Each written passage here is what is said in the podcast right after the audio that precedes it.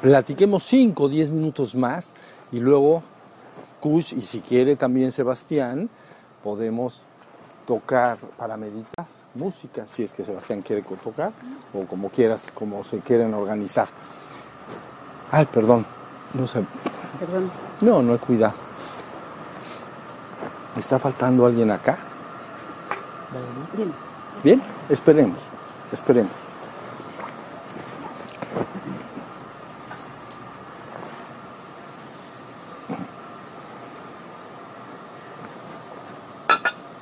¿Cómo le dicen? ¿Le dicen pepitas?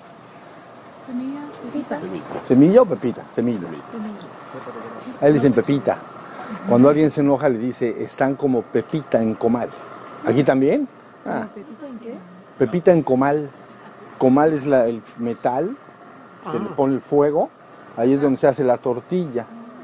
Entonces cuando alguien está, está bravo, le dicen está como pepita en comal, porque cuando, cuando cocinas revientan y como palomita de maíz, ¡pac! Entonces está pepita en comal, está empepitado. Está bravo. ¿Ya? Muy bien, muy bien. Bueno, miren, va a ser cortito, pero es sustancioso. Lo que se llevan, créanlo, vidas, es sustancioso. Entonces, ahora con lo que hemos hablado, ustedes tienen una clara idea de el ser humano dentro del concierto de la existencia. Una idea es una metáfora sencilla, yo lo entiendo, pero finalmente es muy precisa. Entonces, en el concierto de la existencia está el ser humano y lo asemejamos al colegio porque pues, es muy útil, ¿no? Tenemos al ser humano en la prepa, tenemos al reino animal en la secundaria, tenemos al reino vegetal en la primaria y tenemos en la preprimaria y el kinder, vamos a decir, hacia atrás, el reino mineral. Tenemos entonces hacia adelante el reino espiritual, por delante del reino humano, es un reino de exploración de la conciencia. Y entonces está el reino espiritual, sería licenciatura, maestría. Y ya entrar al doctorado y consumar el doctorado, ya es la entrada al reino divino. ¿Ya vieron? Cuando cuando la conciencia, cualquier chispa divina, hace un recorrido de esta manera, lo mismito que en nuestros colegios, ¿ves? Cuando alguien llega y es un doctor, un doctorado en- en algo, porque aparte ahí también hay diferencias, pero doctorado, diferentes formas, tipos de doctorados, bueno, pues quiere decir que esa, esa persona, tú sabes que estudió todo, pues eso fue normal, tuvo que ir al colegio, tuvo que pasar por todo esto que estoy diciendo, llegó, avanzó, avanzó y está en doctorado, ¿no? Entonces son los que deben hablar, escribir, ¿no? Entonces son los doctorados. Bueno, tú ya ves dónde está el, dónde está el, eh, en este concierto. Imagínense la conciencia pone un salón de aprendizaje. Algo así como nosotros ponemos en el colegio para nuestros niños los salones para que los niños aprendan. Entonces pones sus mesitas y entonces pones masita o aquí no sé si le digan plastilina o masita. Y entonces luego sus crayones para dibujar, su papel, diversas cosas, que es un salón de aprendizaje. Y entonces ahí el niño va a empezar a desarrollar todas sus facultades y va, finalmente se puede convertir en un extraordinario arquitecto. Pero empezó haciendo unas casitas que todos hicimos, que tiene un solecito. ¿Ya vieron? Y con una flor acá. Algunos ahí nos quedamos. No avanzamos más, pero otros avanzaron y ahora son extraordinarios en, su visión de las cosas. Una cosa extraordinaria. Bueno, finalmente entonces, ¿qué es la existencia? Hablando en este contexto, es un colegio.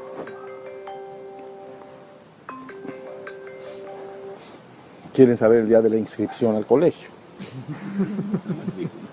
Mm, La matrícula, yo cuando entro. ¿Mm? Entonces, ¿qué es la existencia? La podrías entender como un salón de clases de múltiples grados. No nomás el de los niños que acabo de decir, sino hay para todos los niveles.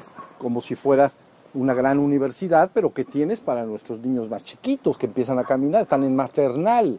Tienes que atender las necesidades de ellos en maternal y serán sus salones adecuados para maternal y sucesivamente tienes que poner el colegio un poco más especializado, o, o libros y luego a lo mejor computadoras, tablets o iPads o etcétera y sucesivamente tienes que laboratorios y ta ta ta ta ta ta ta. Pero esa universidad, ¿no? Toda desde maternal hasta doctorado es un salón de aprendizaje. Entonces podría entenderse para darme a entender que la existencia es un salón de clases, es una universidad que empezó con que empieza que tiene al mismo tiempo desde maternal hasta doctoral. Ello no se mueve, tú eres el que te mueves. ¿Comprendes? Si hay un edificio específico que se llame para secundaria, un edificio, si, si te graduaste para preparatoria, pues tú te mueves. No tienes que llevarte el edificio. Estaría muy, estaría muy complicado. Mejor yo me muevo a, ah, mira, esa es la facultad de preparatoria, o bueno, el colegio, pues, el bachillerato que le llaman, ese es. Entonces, ¿quién se movió? Se movió la, el estudiante. El colegio está, ¿no? Más o menos para que se vaya entendiendo. Es verdad que en un proceso final de recogimiento, porque primero se da el colegio, se, igual que cuando hacemos un colegio, se empieza a proveer eh, los salones iniciales, entonces vas a hacer el gran colegio, ¿no? Te dan, ya está el terreno, delimitas el área, te regalan ahí por ahí X hectáreas, y entonces vas a empezar a hacer el colegio, pero ¿para qué vas a poner el de maestría? Mejor empiezas a poner el colegio que, porque van a entrar desde chiquitos, ¿no? Entonces el, el- el de, el de párvulos, pues, o maternal, y luego preprimaria, y luego vas proveyendo, los estudiantes van creciendo y les pones, ah, pues el edificio de primaria. Ah, pero ya estos muchachos, ya estos jovencitos ya crecieron más. Ah, pues secundaria. Y entonces vas proveyendo, ¿sí o no?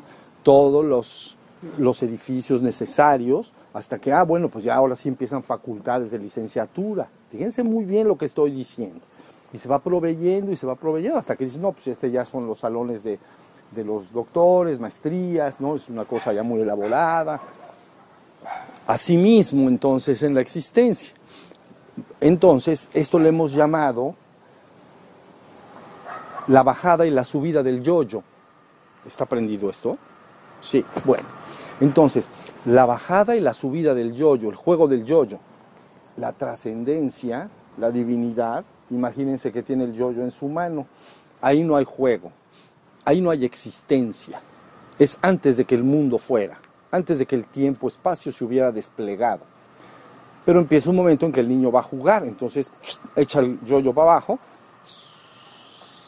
y entonces, pero el objeto no es quedarse abajo, el objeto, es, el, el juego es bajar y luego subir. No se debe de quedar abajo porque si se detiene el yoyo ahí, ese no es el juego. El juego es que baje y, y debe subir después. Y ya lo atrapo en mi mano. Bien, ese es un kalpa, esa es una manifestación. Primero, mientras el yoyo va para abajo, se le llama manifestación del kalpa. Por eso dijimos nirvikalpa samadhi, ¿no? Entonces, das con, el, con la mano, el yoyo empieza su proceso descendente, se ha manifestado el kalpa. Ustedes en la tradición que posiblemente conozcan más, entonces se dice hágase la luz. Ese hágase la luz, ¿no? Primer día, hágase la luz. Es, ahí les va el yoyo. Y entonces, segundo día, tercer día, cuarto día, cinco días, ¿no? Y cada vez va el yoyo y el... Pero así fue, ¿no? Primero esto, luego se separan los mares de la tierra, mineral, ¿no? Y luego que las plantas, y luego los animales, ¿qué dijimos? Se están proveyendo todas las escuelas correspondientes. Luego llega el hombre. Eso sí son como la rabia, luego, luego ese le podemos apagar.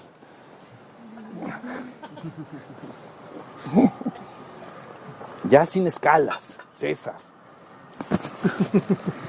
Bueno, entonces resulta que, res- que estaba yo, ¿ves? ¿Cómo se me quita la inspiración? ¿En qué estaba yo? ¿Quién podía, podía el yoyo? Ah, las plantas.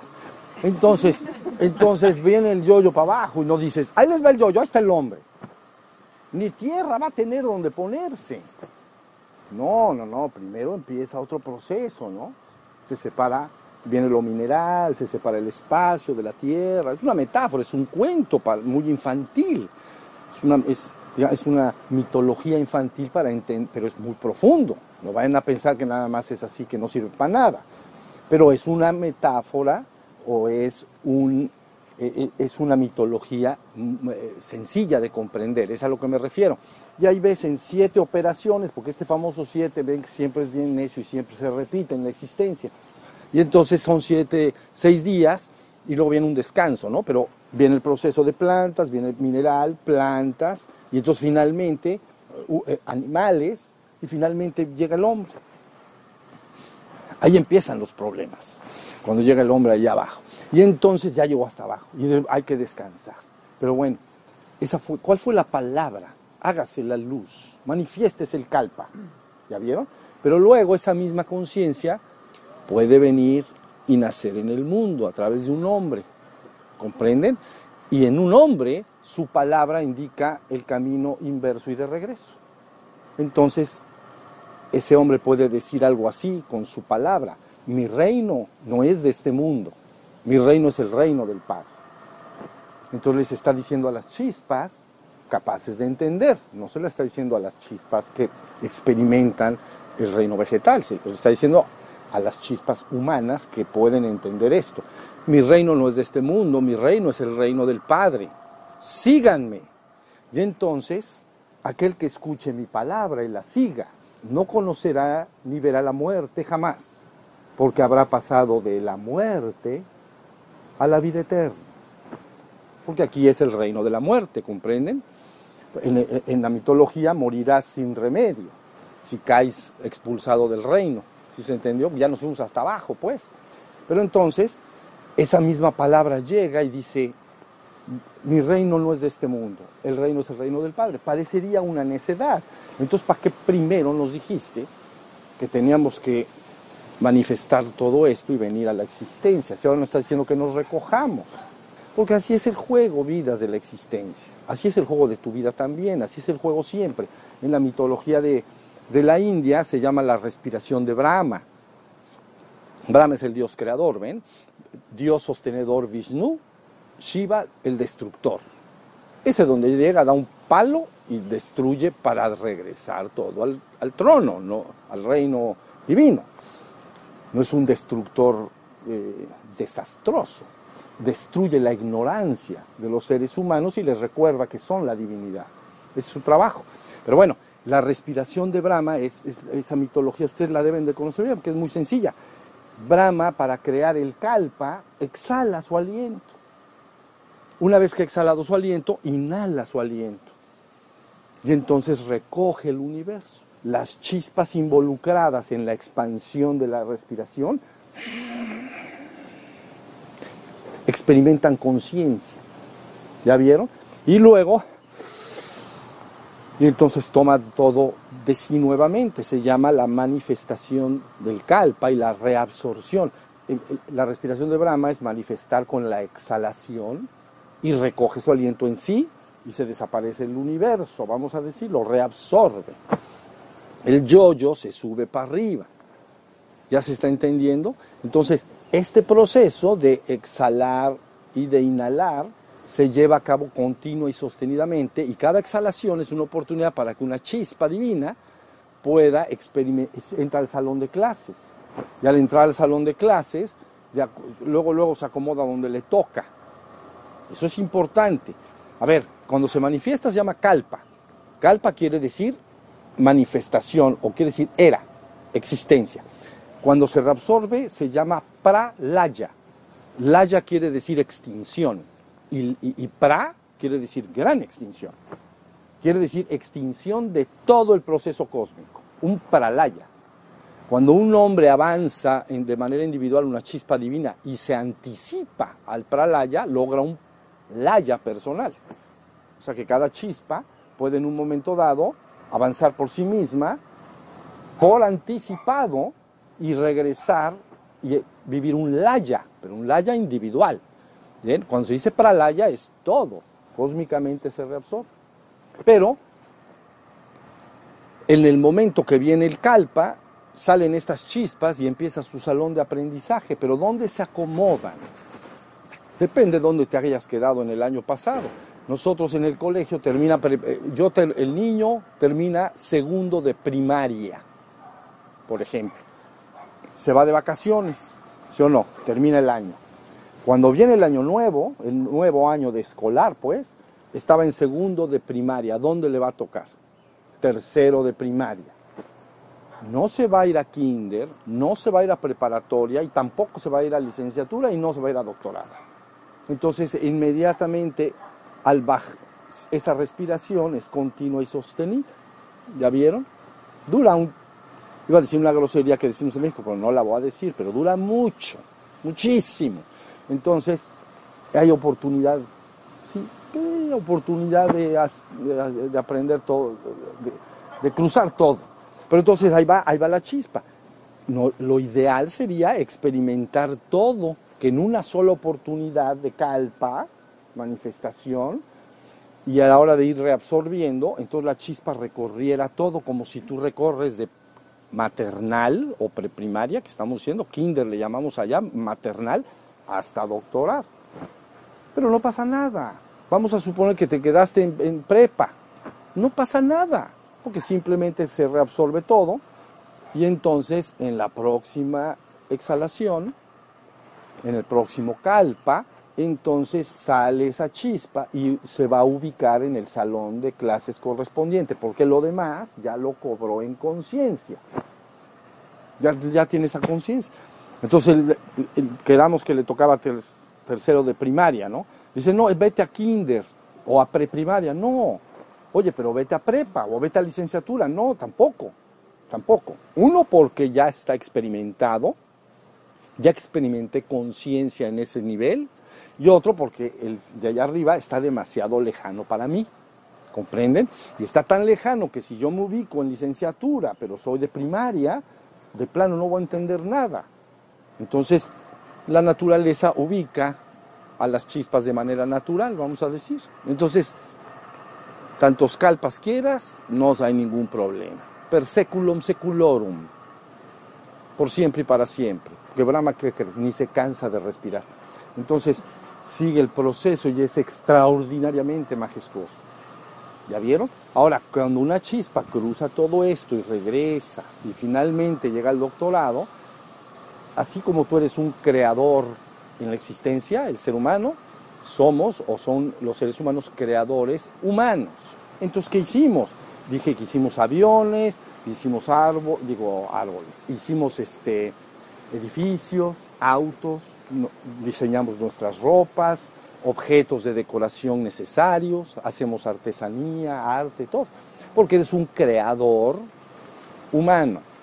Pero si haces el recorrido, nada más estoy dando una imagen y te doctoras, ¿qué tipo de creador serás? ¿Comprendes? Eso ya cambia el nivel. Entonces no soy un creador humano, puedo ser un creador cósmico. Pero bueno, eso es para que entiendan que esto no para. Y entonces, ¿qué creen? Ese que se doctoró, siempre le dan ganas. Ahora voy a inaugurar mi propio colegio. ¿Y qué tal si somos miriadas de miles de millones de chispas divinas? Cada quien va a poner su universidad. ¿No está espectacular? Buenísimo. Yo les decía ayer, ah, bueno, nuestra escuela humana, ¿no? Esotéricamente está calculada en unas 60 mil chispas divinas. 60 mil. Y más o menos somos 6 mil o 7 mil chispas divinas que tienen sus cuerpecitos y tenemos nuestros cuerpecitos físicos. Entonces, 6 mil chispas divinas están encarnados. Es el 10%. El 90 no lo están. O ahí vienen o, ya, o ahí van están en tránsito. El 90 no están en el plano físico denso. ¿Ya vieron? Nada más hay aquí el 10%. O sea que finalmente esas 60 mil millones de chispas divinas tienen que pasarse a la licenciatura. Y ese es el trabajo, y ese es el objeto, y esa es la voluntad y el plan divino. Así trabaja vidas mías. Puede alguien no gustarle, pero así trabaja y si te gusta, claro que te va a gustar. Entonces, ese es el plan, que atravieses la experiencia humana, que en un momento dado te baste. Yo decía ayer, platicando, yo decía, bastar en la experiencia humana es como ir a una gran boda, una boda de nuestros amigos y familiares, ¿comprenden? Estamos en esa boda y al llegar estoy entusiasmado porque veo a mis amigos, a mi familia, estoy feliz, como, disfruto, bailo con, con todos, platico con algunos que no platiqué, pero un momento me va a bastar.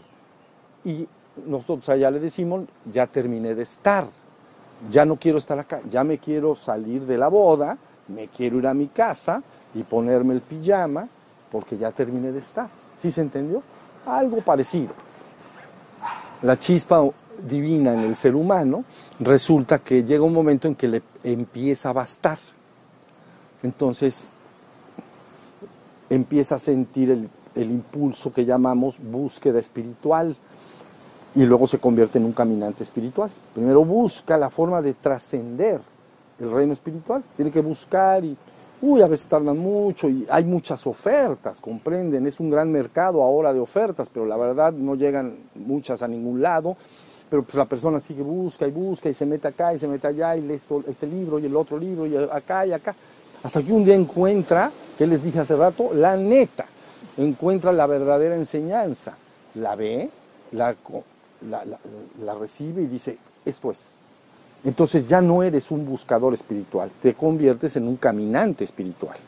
Buscar es una cosa, caminar un camino es otra, ¿ves? Entonces yo les decía de broma, si tú buscas algún objeto personal, eh, eh, esta grabadora, eh, la busco en mi casa y no la encuentro, la tengo que buscar hasta que la encuentre, pero si la encuentro y la sigo buscando, ¿cómo me vería yo? Muy mal. Muy mal, porque si me dices, ¿qué está haciendo buscando la grabadora? Es que ahí está. No, yo la sigo buscando. Yo la tengo que buscar. Yo la tengo que encontrar. Te hacen así. ¿Ya viste? Bueno, pues más o menos para que entiendan. Tú debes buscar, si es que tienes ganas. Si no tienes ganas, pues bueno, ¿quién te está diciendo que te migres hacia el reino espiritual? Nadie te lo está diciendo, que tu interno, tu chispa divina, es la responsable de en un momento dado impulsarte, no es desde afuera, es desde adentro, a migrar hacia el otro reino. La búsqueda debe llevarse a cabo hasta que se encuentra la verdadera enseñanza, se reconoce, se entiende muy bien de qué se trata. Ahora ya soy un caminante espiritual. Y ese caminante espiritual gradualmente va consumando el logro. Yo dije hace rato que el logro para entrar al reino espiritual de evolución, dije tienes que despertar. En realidad tienes que hacer dos cosas. De la segunda no hablaremos en esta ocasión, pero se llevan muy emparejadas. Una es despertar y la otra es la creación del cuerpo de luz. ¿Ok? Se necesita crear un cuerpo de luz para que estés en un reino de luz. Y es la creación del cuerpo de luz tiene que ver con la transmutación correcta y adecuada de tus energías conscientes hacia un reino superior, pero de eso, francamente, en tres horas no vamos a hablar. Pero esas dos cosas deben ser logradas y trabajadas, despertar y crear tu cuerpo de luz. Pero no se preocupen, porque esas dos vías, que a veces le llaman el despertar de la conciencia espiritual, bueno, así le llamé yo, porque, y, la creación del cuerpo de luz, si avanzas por esta, también se activa este lado, ¿comprendes? Y si trabajas en este, también se activa, o sea, trabajan bastante paralelo, ¿no? Pero para efecto de estudio se les separa un poco para entender, también para efecto de prácticas, porque hay ciertas prácticas que están preferentemente encaminadas al despertar, como la que acabamos de hacer de atención, y hay otras prácticas que están preferentemente diseñadas para crear el cuerpo de luz. ¿Ya se entendió? Pero bueno, esas dos cosas tienes que hacer. Si entonces la persona entiende, inicia su camino espiritual y ya es un caminante espiritual, empieza ya con mucha certeza, como aquel niño que, que va a graduarse de prepa a licenciatura. Entonces le dicen, mira, estos son los exámenes y esto es lo que tienes que saber, francamente. O sea, si quieres presentarte al examen, más vale que sepas esto, porque si no sabes, no vas a poder pasar. Ya nos están llamando. El auto de blanco. El auto de blanco.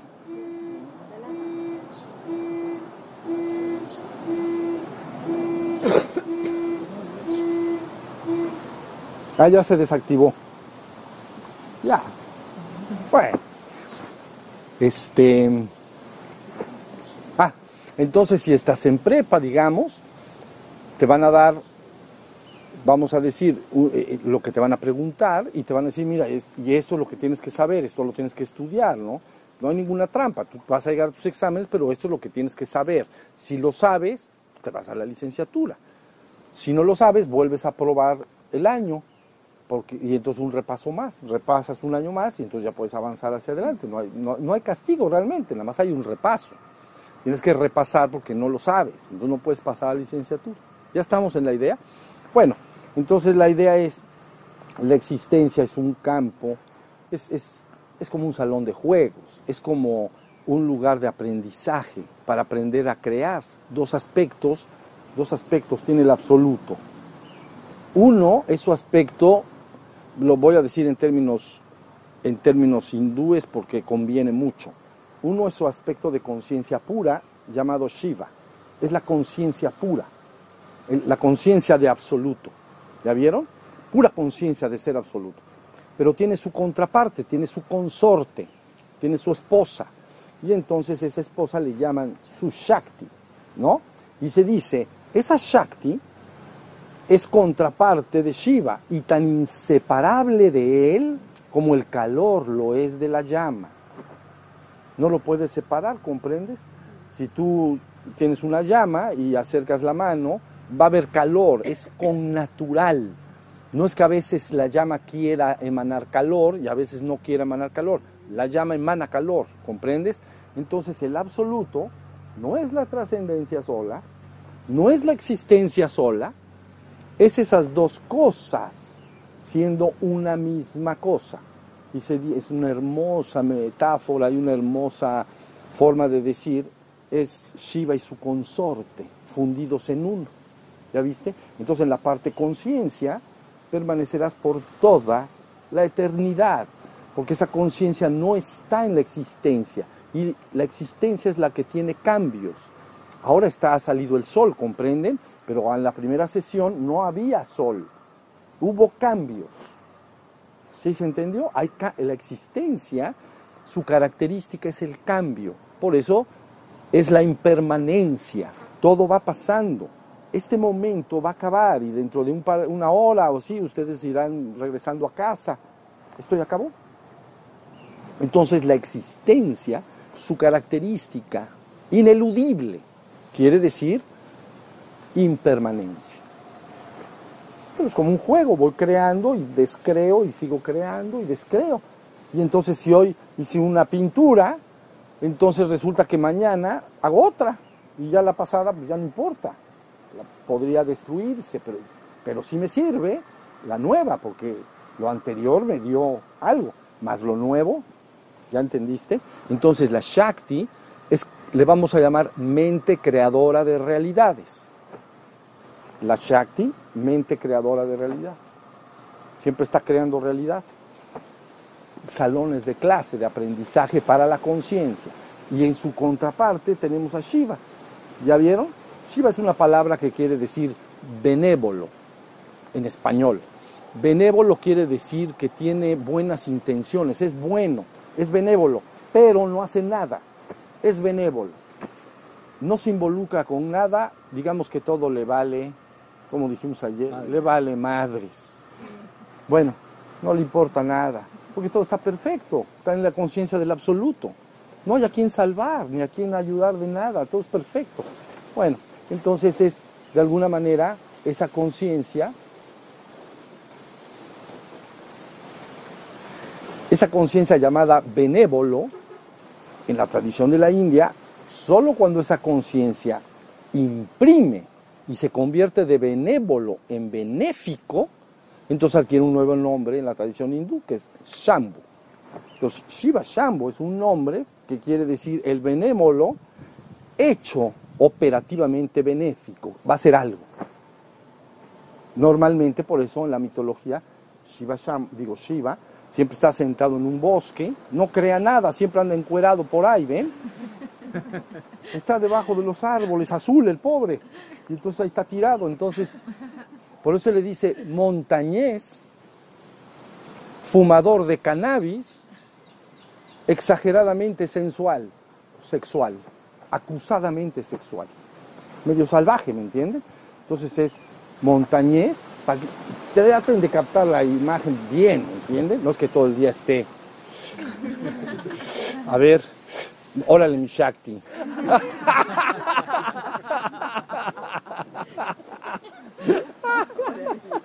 Eso estaría buenísimo. No, no, no. Eso no hace. Pero la metáfora es montañés. ¿Por qué? Por el sentido de libertad. ¿Ya vieron? Soy un montañés.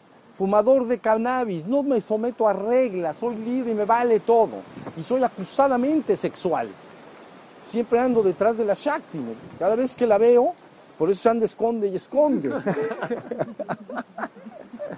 Ahí tienen. Eso es para que traten de comprender lo profundo de lo que estoy diciendo. No se queden con la figura, porque si no, imagínense ahí al Shiva azul que correteando la Shakti por ahí. Pero bueno, Shiva está así en un estado de conciencia absoluta, no es creador de realidades, ¿comprenden? Está debajo de, está en una cueva, no hace nada, tiene su Shakti y, y ya. Si hace una operación benéfica, benévolo, deseo el bien, pero no hago nada. Benéfico, hago un ejercicio de la voluntad para hacer un acto benéfico, hacer un acto de bien para algo. ¿Ya vieron? Para que más o menos entiendan el nombre. Pero en sí mismo es conciencia absoluta y pura. Pero su consorte, contraparte, su Shakti, es la energía de todo este universo. Todos somos esa Shakti, somos esa energía. También somos Shiva. ¿Quién es Shiva en ti? La conciencia.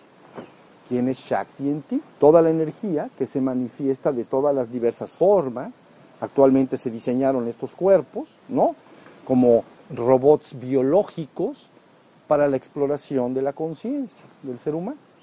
Están muy, muy avanzados, pero la verdad no. Pero son buenos modelitos. ¿Ya vieron? Puede haber mejores, por supuesto. Pero todo es un, una experimentación de la conciencia. ¿Ya vieron? Entonces, cuando viene este ejercicio, allá en la trascendencia, vamos a decir que sería un océano de Shiva. Un océano es el absoluto, el uno y único, desprovisto de toda dualidad, el uno y único, desprovisto de toda dualidad. No hay más que sí mismo, no, hay más que el absoluto. Pero cuando viene la operación y el ejercicio creativo, la conciencia entrante se partiría en miriadas de chispas. En una tradición bien entendida, es el Hijo es de la misma naturaleza que el Padre. Cristo, el Hijo, es de la misma naturaleza que el Padre. Esa chispa divina es de la misma naturaleza que Shiva. Entonces en ti, tu Shiva, tu conciencia, ya no absoluta, porque has entrado a la existencia y viene la fragmentación y separación de las cosas, inicia la percepción, me empiezo a ver como separado de las cosas, entonces, pero mi parte divina trascendente es mi, es, es, es mi conciencia. ¿Ya vieron? Mi conciencia de ser. Bueno, y ese empieza entonces a entrar al colegio, que estamos diciendo, y hace toda esta exploración, y entonces perseculam seculorum. Entonces, cuando la persona se ha graduado, puede hacer el ejercicio de poner su propia universidad, su propio Big Bang. ¿Ya vieron? Esto no tiene ningún límite. ¿Y después qué? Pues vamos para allá, a ver hasta dónde llega. ¿Qué crees? No se va a parar. Cada vez va a ser algo más, más, más. Ya vas, lógicamente, una conciencia así no trasciende completamente lo que llamaríamos un ser humano, comprende, pero lo trasciende, pero infinitamente. ¿Ya vieron? Entonces, pero bueno, lo interesante para mí, les estoy dando una vista así inmensa, pero para que se lleven en su corazón que hay un verdadero sentido, que hay una verdadera voluntad reinante, que es muy elástica, muy elástica, pero sí hay un sentido y sí hay una voluntad. Y la voluntad es hacer un ejercicio de manifestación y reabsorción, como un hombre que va a vivir 70 años en el mundo, primero se va a manifestar en el mundo. Y tú dices, ya se manifestó cuando nació, pero es que eso no es verdad. Se va a ir manifestando gradualmente, más o menos, y va a vivir 70, más o menos 35 años. Entonces tienes a un hombre de 35 años que se ha manifestado completamente como ser físico, emocional y mental, y ya, en términos generales, ¿no? ya ha creado una realidad propia. Se ha salido un poco a lo mejor de la esfera familiar, ha creado su propio núcleo, su propio espacio individual o, su, o familiar, si eh, tomó una mujer o un hombre, digamos, una pareja, ya tiene posiblemente hijos, ya tiene un trabajo o puso un negocio, ya se fijaron, pero ya se, ahí está manifestado el ser humano completo, no cuando nació, cuando nació no está manifestado un ser humano, está manifestado, un ser humano es físico y mental, ¿dónde está en el bebé lo mental? ¿Y dónde están las facultades físicas desarrolladas? No están. ¿Ya vieron? Entonces nuevamente viene el mismo proceso. Por ahí dicen como es arriba es abajo. Esto no lo descuiden. Entonces el niño viene al mundo, se empieza a manifestar, a manifestar, nosotros llamamos crecer, pues. Desarrolla su cuerpo físico, su cuerpo etérico, su cuerpo emocional, su cuerpo mental y, y crea una realidad derivado de ello, porque su mente va a empezar a crear algo. Llega a los 35. Ahora viene el momento de implosionarse, el yoyo debe subir para ese hombre. ¿La vieron? Entonces ahora todo lo logrado se va a seguir logrando, seguramente lo que ha construido lo va a seguir fomentando, acrecentando, si ha tenido un trabajo, un negocio, una familia, pero viene de regreso el yoyo. ¿Ya vieron? Y ahí es oportuno que, se le, que fuera recordando que él es el ser espiritual. Primero se hundió en el ego, porque eso es el ser humano cuerpo y mente. Pero qué tal si de regreso convendría bastante después de los 35, pero puede ser antes, lógico. Después de los 35 empieza a desarrollar su conciencia de ser para ir, porque ya va de regreso, ya se va a marchar. ¿Ya vieron? Empezó sin dientes, terminó sin dientes. Empezó sin caminar, terminó sin caminar. Lo bañaban, lo bañaban. Entonces tienes a un bebé nuevamente, ¿ya viste? Al bebé lo has bañado, le has dado, digo, a los ancianos, ancianos, ancianos, ancianos, no les dan mamila, pero sí les dan, ¿qué les dan? Cocol, papilla. O sea, pues a, lo mejor quiere mamila, o sea, que abusado. Entonces, empezó siendo un ser inocente en el mundo desarrolló sus capacidades y luego ya el fruto de esa experiencia en conciencia ya la tiene, se la va a llevar, se la va a llevar de este mundo. Pero entonces ya se va recogiendo, recogiendo y entonces vuelve a ser un bebé y al final posiblemente necesite que le des papilla, que le pongas pañales y te vive mucho pues, ¿no? y, terminó sin, no tenía dientes y ahora ya tampoco tiene los dientes, etc. ¿Ya vieron? Está hermoso pues te armaste, pues ahora te desarmas. A la gente no le gusta, ¿me entiendes? Dice, no, no, no, a mí que no. Entonces se ponen una dentadura así, pero buena. Pero, pero ya sabes, es, es estornuda.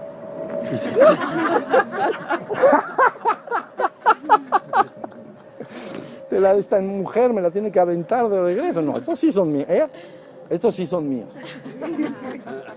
Todavía no llego ahí, vidas. Ahí les aviso, por si nos vemos en el futuro, no vaya a ser que me estornude yo y ay, este César va a decir. Exacto, vas a tener tu guante de, pero de manopla, de primera base. Exacto. Bueno, ahí tenemos la idea. Este ejercicio se repite en todos los niveles. En la vida de un hombre, en la vida de un sistema solar, en la vida de una galaxia. En todo se está repitiendo continuamente este proceso, ¿no? En, una galaxia hermosa, resulta que ahí en el centro tiene un hermoso agujero negro.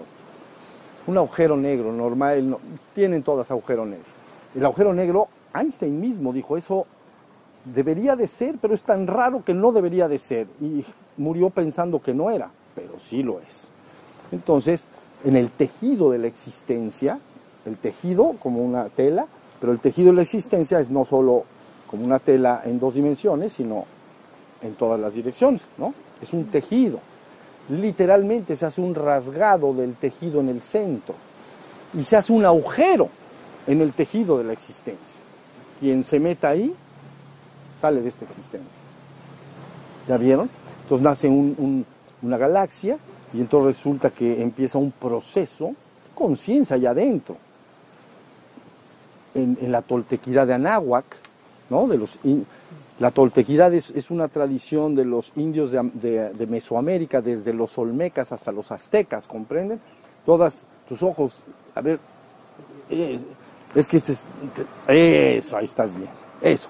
Entonces, desde los toltecas, es un nombre genérico que quiere decir el arte de la vida o el arte para vivir.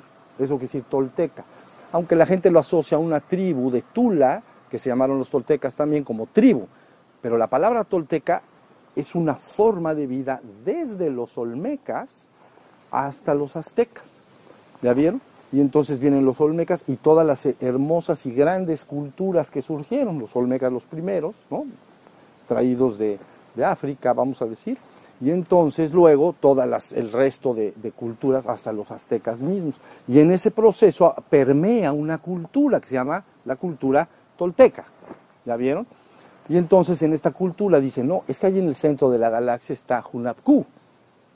Es como una, una conciencia reinante. En todo hay conciencia, vidas. ¿Por qué crees que hay conciencia en ti y en tu cuerpo y crees que en ningún lugar? ¿Crees que eres tan exclusivo? No, no, no es exacto eso. Entonces ellos dicen, ahí en el centro de la galaxia está Hunapku, que es, la conciencia reinante de un... También en el Sol hay, hay una, hay una conciencia, etc. No nos vamos a meter mucho en eso. Pero bueno, lo que quiero decir es que ese agujero negro, cuando se crea esta galaxia, se crea una vorágine, se, se delimita un espacio y entran otras entidades menos experimentadas y crean entonces los soles, los sistemas solares, siendo ellos los soles, no crean un sol así como dibujado en un papel. Y entonces sucesivamente. Pero crea el agujero negro. Y ese agujero negro entonces tiende a querer sacar todo de la existencia. ¿Ya vieron? Como si algo, un Big Bang explota y luego se va a contraer y se va a chupar. Referente a lo que digo de la respiración de Brahma. ¿Ya me entienden? Pero bueno, todo esto para decir que crean a la divinidad no se le han acabado las ideas con el ser humano. O sea, no se le, acabado no se le han acabado las ideas con respecto a lo que es la existencia. Entonces, esto sigue y habrá y habrá. Al ser humano, la verdad, ¿qué le toca? Despertar, si quiere pasar al siguiente reino, despertar y crear su cuerpo de luz. Hoy explicamos lo que era el despertar. Eso quedó bastante claro y practicamos algo. Llegamos al estado de conciencia un ratito, aunque sea en el silencio del, de, de, nuestro interior. Por eso se dice entrar en el silencio de tu propio ser. Entrar en el silencio de tu propio ser. ¿Ya vieron? Entonces, ahora, finalmente todo esto para decir algo. Cuando marchen a casa, se van a encontrar seguramente en momentos del día, algunos de ustedes, algunos han trabajado más y ya no les va a pasar, pero a algunos les puede pasar, por eso lo comento, pueden llegar ahí a casa y se darán cuenta que su mente es indócil y que cada ratito se distraen y se van a la luna y, no saben bien a bien cómo impedir que eso suceda. Entonces van a buscar ustedes anclarse, anclarse. Un ancla para un bote o para un barco en el mar quiere decir que si no tiene ancla, pues las corrientes se lo van a llevar. Eso es la mente mariposa. Estar en la luna quiere decir que la mente va de un tema a otro y va volando, muy parecido al barco que le levantamos las anclas y entonces empiezan las corrientes a moverse, ¿no? Y, cuando menos te das cuenta ya anda por, por en medio del mar, por corrientes, ¿sí se entiende? Bueno, pues el ser humano se tiene que anclar, ustedes tienen que aprender a anclarse. La mejor forma de anclarse para cuando sientan que su mente se distrae, están divagantes, están dormidas, dormidos y dormidas, entonces anclarse en el cuerpo y en las sensaciones. Cada vez que yo esté en la casa, en la calle, en cualquier lugar, y me sorprenda a mí mismo distraído, divagante, como que no sé ni para... Estoy distraído pensando en quién sabe qué cosa. tengo que advertir que estoy distraído, darme cuenta que no, que no estoy consciente, que estoy en un estado de divagación, ¿no? Le llamamos ensoñación. En ese momento tomo mi conciencia y con la atención la llevo al cuerpo y a las sensaciones del cuerpo. Es la mejor forma de anclaje. Si te anclas en el cuerpo, inmediatamente rompes ese estado, porque ya echaste el ancla. Entonces lo llevas al cuerpo, ¡pum! Y entonces ya, ya estoy. ¿Qué está haciendo el cuerpo? ¿Cómo está? ¿Está sentado? ¿Está recostado? ¿Cómo esté? Estás en tu habitación, estás eh, acostado en la cama, está bien, el cuerpo está acostado. Estoy caminando, ¿qué está haciendo el cuerpo? Está caminando. Y yo estoy consciente de que está caminando, ¿ves? Y luego eh, lo que siente el cuerpo. Entonces, hay viento, hay sonidos, cuáles son las sensaciones. Ahorita un poquito viento, ahí me anclo. Ya empezaron esos grillos, ahí me anclo. Hay coche allá, estoy anclado. ¿Sí se entendió? Quiere decir que en el cuerpo y en las sensaciones del cuerpo es el punto en el cual vas a poder llevar la conciencia a través de la atención y anclarte para que dejes de divagar y distraer, si es que lo vas necesitando. Y al hacerlo, estás fortaleciendo tu conciencia. ¿Ya? ¿Está la idea? Entonces, en el cuerpo, y como todo es un juego, es un juego para la experimentación de la conciencia, no solo estoy consciente de mi cuerpo como está ahorita o cuando camino, lo debo de estar cuando me baño, mientras me baño y qué estoy sintiendo en el cuerpo cuando me baño. Cuando lavamos los dientes, lavas los dientes, ¿qué estoy sintiendo cuando lavo los dientes? No lavo los dientes y pienso en otra cosa. ¿Me entendieron? Me visto o visto al cuerpo, entonces me empiezo a vestir al cuerpo. ¿Ya viste? Tienes que estar atento del cuerpo, de las sensaciones del cuerpo y todo lo relacionado con el cuerpo, como vestirse, bañarse, comer, comer. Tengo que estar comiendo texturas, sabores y olores. Tengo que conocer todo esto. ¿Ya vieron? Y entonces tengo que estar saboreando, tengo que estar sintiendo. Y así sucesivamente, todo lo que se relacione con esto, para que la mente no se divague y pueda eh, anclado en el cuerpo y en las sensaciones, pueda yo desarrollar la conciencia suficientemente. Llegará un momento que esa conciencia está fortalecida y si brotan algunos pensamientos o algo, pues los puedo ver y si es importante lo apunto y ya, pero no me llevan, no me meten en un sueño de ensoñación. ¿Sí me comprenden lo que, lo que digo? Bueno, eso es lo que deben llevarse. Lo que les dije fue muchísimo. Créanlo. Pero para mí si me dicen, a ver, vamos a borrar todo, ¿qué se deben de llevar? Mantengan la atención en su cuerpo y en sus sensaciones, porque eso sí importa. Mi maestro decía, y con esto ya nos vamos a meditar, mi maestro decía, más vale un gramo de práctica que una tonelada de teoría. ¿Ya vieron? Entonces, si tú tienes una teoría inmensa, eh, bueno, podrías no tenerla, no, no, no te transforma. ¿Me entiendes? Puedes leer 100 libros de esto, pero no te transforma. La práctica te transforma. Entonces él decía, más vale un gramo de práctica que una tonelada de teoría. Entonces ustedes al grano como la paloma, la práctica, la práctica.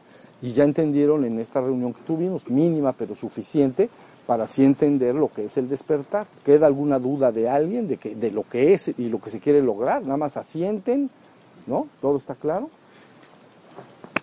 Listo, vidas. Entonces ahora sí, vamos antes de, regresar a casa, meditamos un ratito.